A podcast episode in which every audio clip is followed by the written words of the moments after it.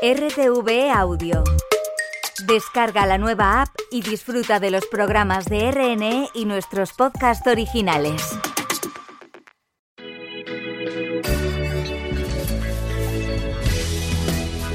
Señora de ojos vendados, que estás en los tribunales. Máster en Justicia, con Manuela Carmena en Radio 5. Quítate la venda Muy buenas tardes a todos y a todas desde aquí, desde nuestro máster.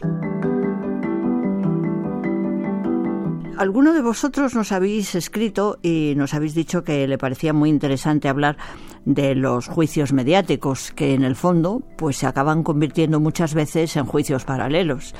Y nos ha parecido bien pues empezar a aclarar un poquillo las cosas, ¿no? En principio nos podíamos preguntar, bueno, pero ¿qué es un juicio paralelo, no? Quizá el juicio paralelo exige que sea un juicio mediático, ¿no? Pues que parece que lo primero que tiene que suceder es que haya acaecido un delito de alguna característica que de alguna manera interese mucho a la sociedad y entonces que ese interés de la sociedad se vea satisfecho porque haya muchas informaciones a través de los medios de comunicación, ¿no? ¿Y qué ocurre? Pues que en esa circunstancia podemos encontrarnos con la realidad de que las personas que escuchan las determinadas informaciones que se retransmiten a través de los medios lleguen a la conclusión de imputar algún tipo de responsabilidad penal, algún tipo de culpabilidad a unas personas que a lo mejor son inocentes, ¿no? Claro, eso es muy grave porque se crea una situación en la que precisamente esos juicios mediáticos pueden atribuir de una manera injusta una culpabilidad o una inocencia a los sujetos que hayan intervenido en alguna manera en ese suceso delictivo. ¿no? En principio diríamos, bueno, pero ¿por qué pasa esto? ¿no? Yo creo que ahí hay que plantear una cuestión que es muy interesante y es que el crimen, en cuanto es algo no habitual, ha suscitado siempre muchísimo interés en la sociedad. ¿no? Desde los tiempos más remotos de la historia sabemos que había pues las leyendas de ciegos que contaban crímenes y, supongo que fueran esos cuentos o esos relatos eh, reales o no, de alguna manera, sin duda, influían en aquellos que lo oían y que lo comentaban, ¿no? Bueno, ¿qué dice la ley sobre todo esto, no?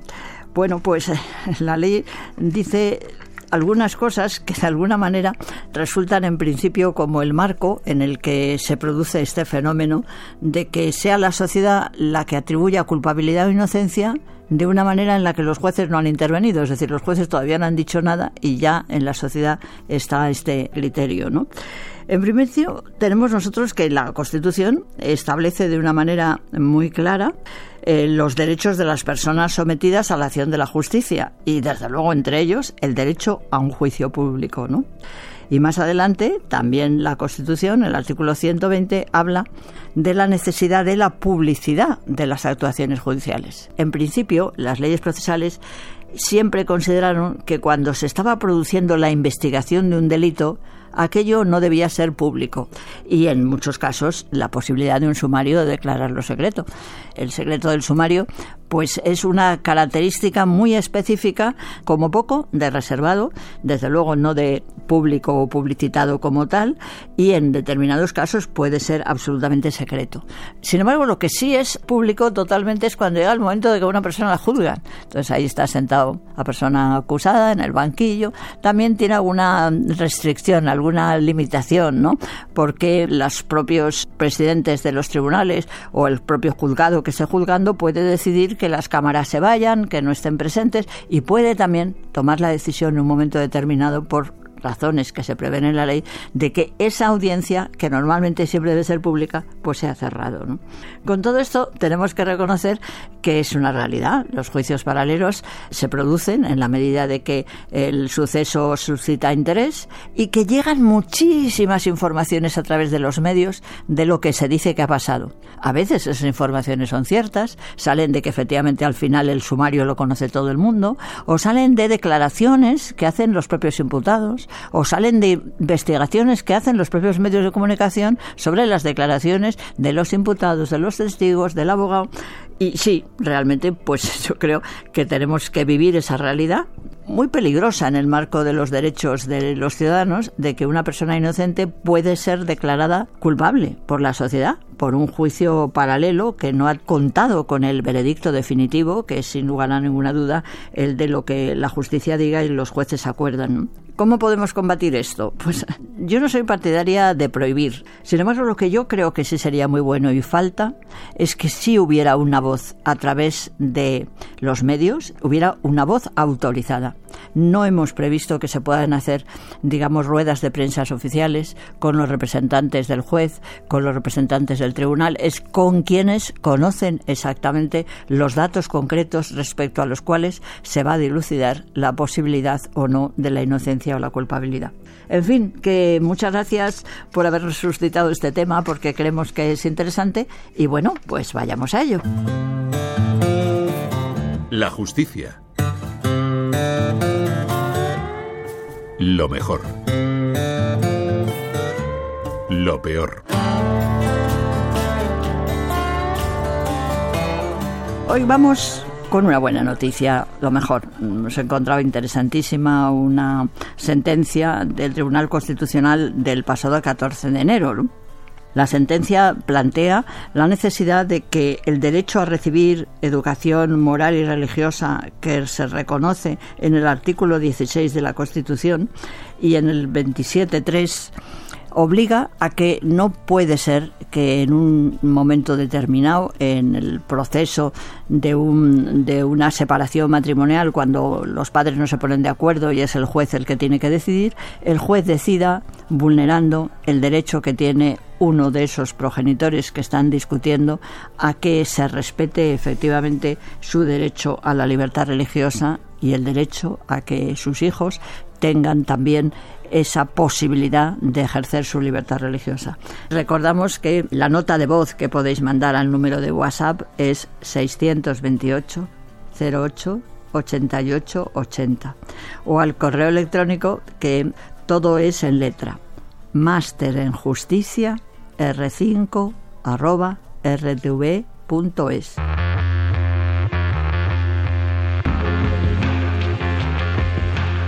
Hola José María, antes que nada queremos darte el pésame por lo que ha sucedido en tu queridísima ciudad. ¿Qué tal? ¿Cómo estás? Y ahí va nuestra solidaridad, nuestra pésame, ¿no es así, Ana? Por mi parte, desde luego, toda la solidaridad, porque ha debido ser tremendo. Las imágenes, las llamas esas tan fuertes, la pérdida de vidas, en fin, lo siento muchísimo. Pues nada, muchas gracias. La verdad es que ha sido terrorífico. Yo pasé por allí, pasé por allí solamente para sentir el pálpito de la gente que sufría, sin decir ni una palabra, porque no puedes decir nada más. Claro, claro tienes toda la razón. Pues nada, nosotros seguimos aquí trabajando como hay que hacer y hoy, pues, no sé, a mí me parece que en estas dos cuestiones que hemos visto, que sí que los juicios paralelos eh, se fundan muchas veces en una indeterminación entre que parte de las decisiones judiciales no son eh, publicitadas o no son públicas o a veces son secretas, y otras, sin embargo, pues cuando llega el momento del juicio sí lo son, ¿no? Genera toda una serie de particularidades en las que a mí me, me ha parecido interesante como precisar algunas cosillas, ¿no? Por ejemplo, Ana, vamos a ver. Tú puedes legalmente entregar una copia del sumario completo que tú conoces, porque como abogado sí tienes la capacidad de conocerlo, ¿tú lo puedes entregar a los medios de comunicación, ese sumario? No, no puedo, no puedo. Efectivamente, como tú has explicado muy bien, la fase de instructora es una fase en la que todo el procedimiento está sometido a un secreto relativo, como regla general, ¿no? Está reservada la información a las partes. Si yo como abogada hiciera semejante cosa, pues me arriesgo a que me pongan una multa entre 500 y 10.000 euros en ese caso, en el mejor de los casos, que sea un caso de secreto relativo, porque también puede pasar, como tú has explicado, que sea el juez instructor que declare total o parcialmente secreto el sumario. Y entonces, en este caso, tiene que ser por un tiempo no superior a un mes y basándose en que sea necesario para evitar un riesgo grave de la vida, la libertad, la integridad física de otra persona o para prevenir una situación que pueda comprometer de forma grave el resultado de la investigación o del proceso. José María, tú has tenido casos, ¿no? Como, dice Ana, de que hayas podido en tu sala sancionar a un abogado porque eh, haya, digamos, filtrado unos folios del sumario. Eh, imposible. imposible, imposible porque el mundo de la comunicación yo creo que está por encima de las posibilidades que tenemos de control. Por otra parte, no me parece mal. Y, y diré por qué. Porque yo creo que la gente debe entender, porque es muy fácil decir, es que el sumario es secreto. No, no es verdad. El sumario no es secreto. Las diligencias del sumario, dice la ley, son reservadas. Y por tanto, que no tienen carácter público hasta que se abra el juicio oral. ¿Esto qué quiere decir? Pues quiere decir que solamente las partes que están, diríamos, en el procedimiento son las que conocen el procedimiento y ningún otro tiene. Pero, ¿qué, qué, se impide o qué impide que una persona que ha declarado que una persona, bien como acusado, bien, bueno, estamos hablando del procedimiento penal que suele ser el, más interesante, diríamos, hmm. diríamos mediáticamente, ¿no? Bueno, pero puede ¿Qué impide que diga algo? Claro, pues no impiden, a nadie se lo impide. Y naturalmente los medios de comunicación tienden a publicitar todo aquello que de inmediato es importante. Importante para ellos o entienden que pueda ser también para, los, para la comunicación o el deber de, información que tienen. Otra cosa es que haya sido declarado secreto. En ese caso sí, pero es verdad que en ese caso, que son casos extraordinarios, pues eh, normalmente las partes tienen por un tiempo reducido, que es un mes, que normalmente se puede prolongar de mes a mes hasta que termina la instrucción, prácticamente, pues pueden tener en ese momento sí que tienen una disposición expresa que prohíbe cualquier tipo de difusión. Pero esto se produce en situaciones muy extraordinarias. Ha de haber un riesgo grave para la vida, para la libertad o integridad física de otra persona. Ha de prevenir una situación que pueda comprometer el resultado de la investigación y en esos son los casos en los que exclusivamente procede declarar el sumario secreto. Pero fijaros qué interesante escuchándose a los dos. Y claro, las manifestaciones que suelen la prensa recoger normalmente no son neutras, porque por una serie de razones, porque esté detrás el abogado, porque haya un interés por parte de las emisoras o de los medios que están divulgando, pues a veces se divulga algunas partes de lo que figura en el sumario, las que favorecen a uno u otro, con lo cual, claro, la sociedad acaba teniendo una imagen del suceso absolutamente no conforme con la realidad. ¿Cómo veríais que fueran, por ejemplo, los jueces de instrucción los que tuvieran que hacer una declaración sobre el contenido del sumario, es decir, sobre lo que él cree que es importante que se sepa, o en un momento determinado, por ejemplo, los jueces no hacen una rueda de prensa una vez que han dictado una sentencia para que de alguna manera puedan informar de todo el conjunto de los elementos sobre los que ha habido un juicio legal que es lo único que puede parar o dejar sin efecto al juicio paralelo, ¿no? Ana, en primer lugar, ¿tú cómo verías esto? Vamos a ver, yo creo fundamental, esencial, que cuando se dicta una sentencia se explique. Eso sí que lo tengo clarísimo, con todo tipo de detalles, de forma que la gente lo pueda entender. E incluso si tiene ideas preconcebidas por informaciones que ha tenido antes, pues las pueda contrastar y efectivamente darse cuenta que a lo mejor todas esas otras informaciones pues no se ajustan a lo que ha sido el juicio. José María, ¿tú te verías acabando un juicio haciendo una rueda de prensa para explicar ese juicio y para contrarrestarlo con un posible juicio paralelo que se hubiera podido producir? Eh, sin duda, vamos, a mí me parece que esa es nuestra obligación, porque además la ley dice que las sentencias se, se leerán y notificarán en audiencia pública. ¿Eso qué quiere decir? No basta con leerlas, hay que explicarlas yo creo que hay que explicarlas, esto va de suyo, ¿no? Pero donde yo creo que estamos ahora mismo, el problema es donde está el del tema de los juicios paralelos y el tema de los juicios mediáticos, como se llama así, no es cuando se produce ya el, la resolución definitiva, que al final normalmente los medios de comunicación lo que hacen es pues transcribirla más o menos o explicarla a su manera. Pues nada, que esto es un tema apasionante y yo creo que sobre, sobre el que hay que trabajar mucho y a veces no sé si nos hemos puesto ahí todos hoy muy jurídicos hablando de audio autodictar, vamos, que el auto es una cosita que es como una sentencia pequeñita que se escribe y que no es una, en fin, y que dictar no se dicta, sino que se escribe, en fin, ya sabemos. Bueno, muchísimas gracias a los dos que sois estupendos. Hasta la semana que viene. hasta la semana que viene. Adiós, hasta la semana que viene. Máster en Justicia. Manuela Carmena. Abrimos el telón y tenemos a la ley de la clase. ¿Os interesará lo que vamos a hablar? ¿Os acordáis la semana pasada toda esa reflexión sobre las posibilidades de la edad? Bueno, sabemos que hay maestros y educadores que estáis sacando mucho partido eso. A ver, a ver esta semana qué os parece. Este invierno recibo la llamada de Javier Sauquillo desde Palermo. Tenía algo entre manos. Un nuevo texto. Un nuevo texto para mí. Para Laura Sánchez. Y así empieza esta historia. Ma io c'ho un'offerta che tu non potrai rifiutare. Giusto voglio parlarti della Sicilia. Era un taller con dramaturgos de otros países, gastos y alojamiento pagados, escribir la obra en un mes. Devi scrivere su un fatto reale. Devi scrivere su una notizia di giornale. Algún otro asistente había abandonado antes que yo y yo era el único idiota que le había respondido el teléfono al Drobandi. Como en todos los cursos de escritura dramática. ¿Qué tal, Manuela? Buenas tardes. Hemos comenzado la sección de hoy escuchando algunos fragmentos de la obra de teatro La Capilla de los Niños, dirigida por Javier Sauquillo y protagonizada por Laura Sanchís y Juan de Vera. Hemos elegido traer esta obra al programa porque en ella se da una investigación artística sobre los límites entre lo dramático y lo narrado, entre memoria colectiva y memoria individual.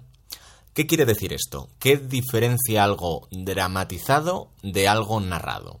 Brevemente podemos decir que lo dramático se hace con la intención de conmover a quien mira o escucha. Se trata de contar una historia impregnada de emociones, emociones y personas concretas que sienten esas emociones. Mientras que si narramos unos hechos, se presupone una intención de objetividad, de transmitir las cosas tal y como fueron. No es lo mismo dar la noticia de este fin de semana se han sucedido tres muertes a causa de accidentes de tráfico, que escuchar el triste testimonio de una persona que por un despiste al volante ha provocado el fallecimiento de otras. Al pensar en la idea de los juicios mediáticos, esta nos ha parecido una reflexión importante a tener en cuenta, porque ¿qué pensáis? Ya sea un juicio o cualquier otra crónica de sucesos en un medio de comunicación, esta se realiza con el objetivo de informar o de afectar emocionalmente. Es más, ¿es posible darse cuenta de esto en cualquiera de los casos? ¿Qué intereses puede haber en que una noticia nos afecte de una forma u otra? De momento, guardemos estas preguntas en la mente y volvamos sobre la obra La capilla de los niños. En esta historia, Javier Sauquillo es un escritor de teatro que ha decidido retirarse. Sin embargo, la llamada de un amigo le compromete a escribir una última obra. La única condición es que tendrá que tomar como punto de partida una noticia de periódico. El autor recuerda un asesinato que sucedió durante su adolescencia y el revuelo que causó en la televisión. Así pues, se decide a escribir una comedia sobre la telebasura. Poco a poco se sumerge en el asesinato más mediático de la España reciente, el crimen de las niñas de Alcácer. El escritor se convierte en involuntario detective que analiza las pruebas con el afán de resolver un caso que quedó insatisfactoriamente cerrado. A mí que me miren en los libros. ¿No eres tú mismo? Mm, sí, no. Se parte de una experiencia personal, pero tú tienes que hacer que la gente no sepa dónde está lo real y dónde está... ¿Puedo fotografiarte? Mi móvil. 1997, eso era... Eso era lo que me faltaba. 1997, mis recuerdos viajaron a mis 15 años. A un juicio televisado, a Nieves Herrero, a Paco Lobatón, a tres niñas. Número de orden 820 92. Atestado instruido por desaparición de tres chicas jóvenes. Recordé que el caso Alcácer había sido muy polémico. Recordé al padre de Miriam, a Fernando García en la difunta Canal No y a Pepe Navarro en Telecinco. Recordé a Juan Ignacio Blanco, el prestigioso criminólogo. Recordé que había muchas piezas del puzzle que no encajaban, a pesar de lo que dictara la sentencia. Me consta que los médicos forenses me han puesto y siguen queriendo poner todos los obstáculos que puedan impedir mi labor, prefiriendo que den sombras con tal de salvar su orgullo. Me estaba resultando muy difícil escribir una ficción, porque la realidad parecía salida de la más siniestra de las novelas policíacas. Vino una compañera y me dice que le pareció muy interesante el conflicto entre los médicos. Ah, y dijo que el humor absurdo había hecho mucho más digerible el tema. Me mantuve en silencio. Le dije que nada de lo que había leído era mío, que todo eran documentos originales que había reordenado. Sí, la realidad supera la ficción. Como hemos escuchado, esta obra nos sumerge en este dilema de una forma aún más profunda, apuntando a esta delicada relación entre la investigación, el periodismo, los medios de comunicación y, en definitiva, la búsqueda de justicia, pero de una justicia que además es exhibida, creando decenas de antecedentes y formas concretas de percibir los hechos. El personaje de la obra sentencia, la realidad supera la ficción. ¿Qué nos quiere decir esta frase? Que la realidad es algo inmenso y que hagamos lo que hagamos cuando tenemos que contar una historia, la información se filtra y eso pues puede hacer entender cosas muy distintas. Si esto es así, en mayor o menor medida, ¿cómo afecta esto en una historia sobre leyes y la justicia que se aplica? Con ganas de que compartáis y reflexionéis sobre estas preguntas, nos despedimos hasta la semana que viene.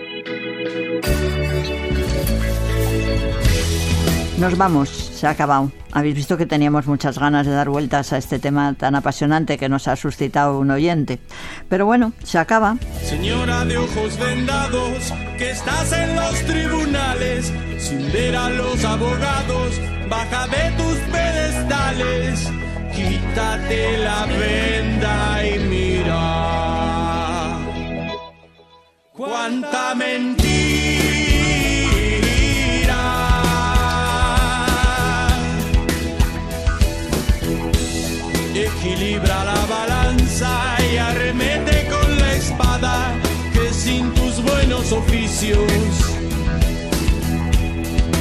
no somos nada.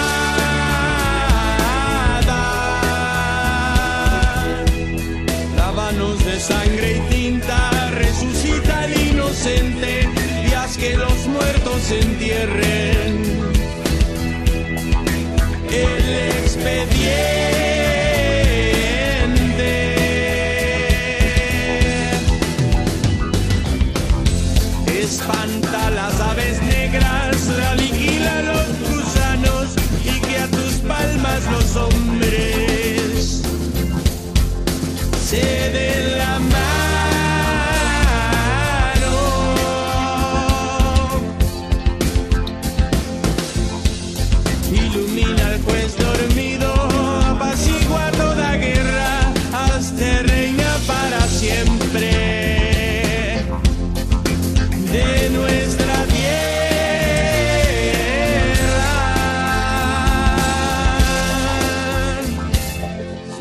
De ojos vendados, con la espada y la balanza, a los justos humillados, no les robes la esperanza, dales la razón y llora. Porque ya es hora.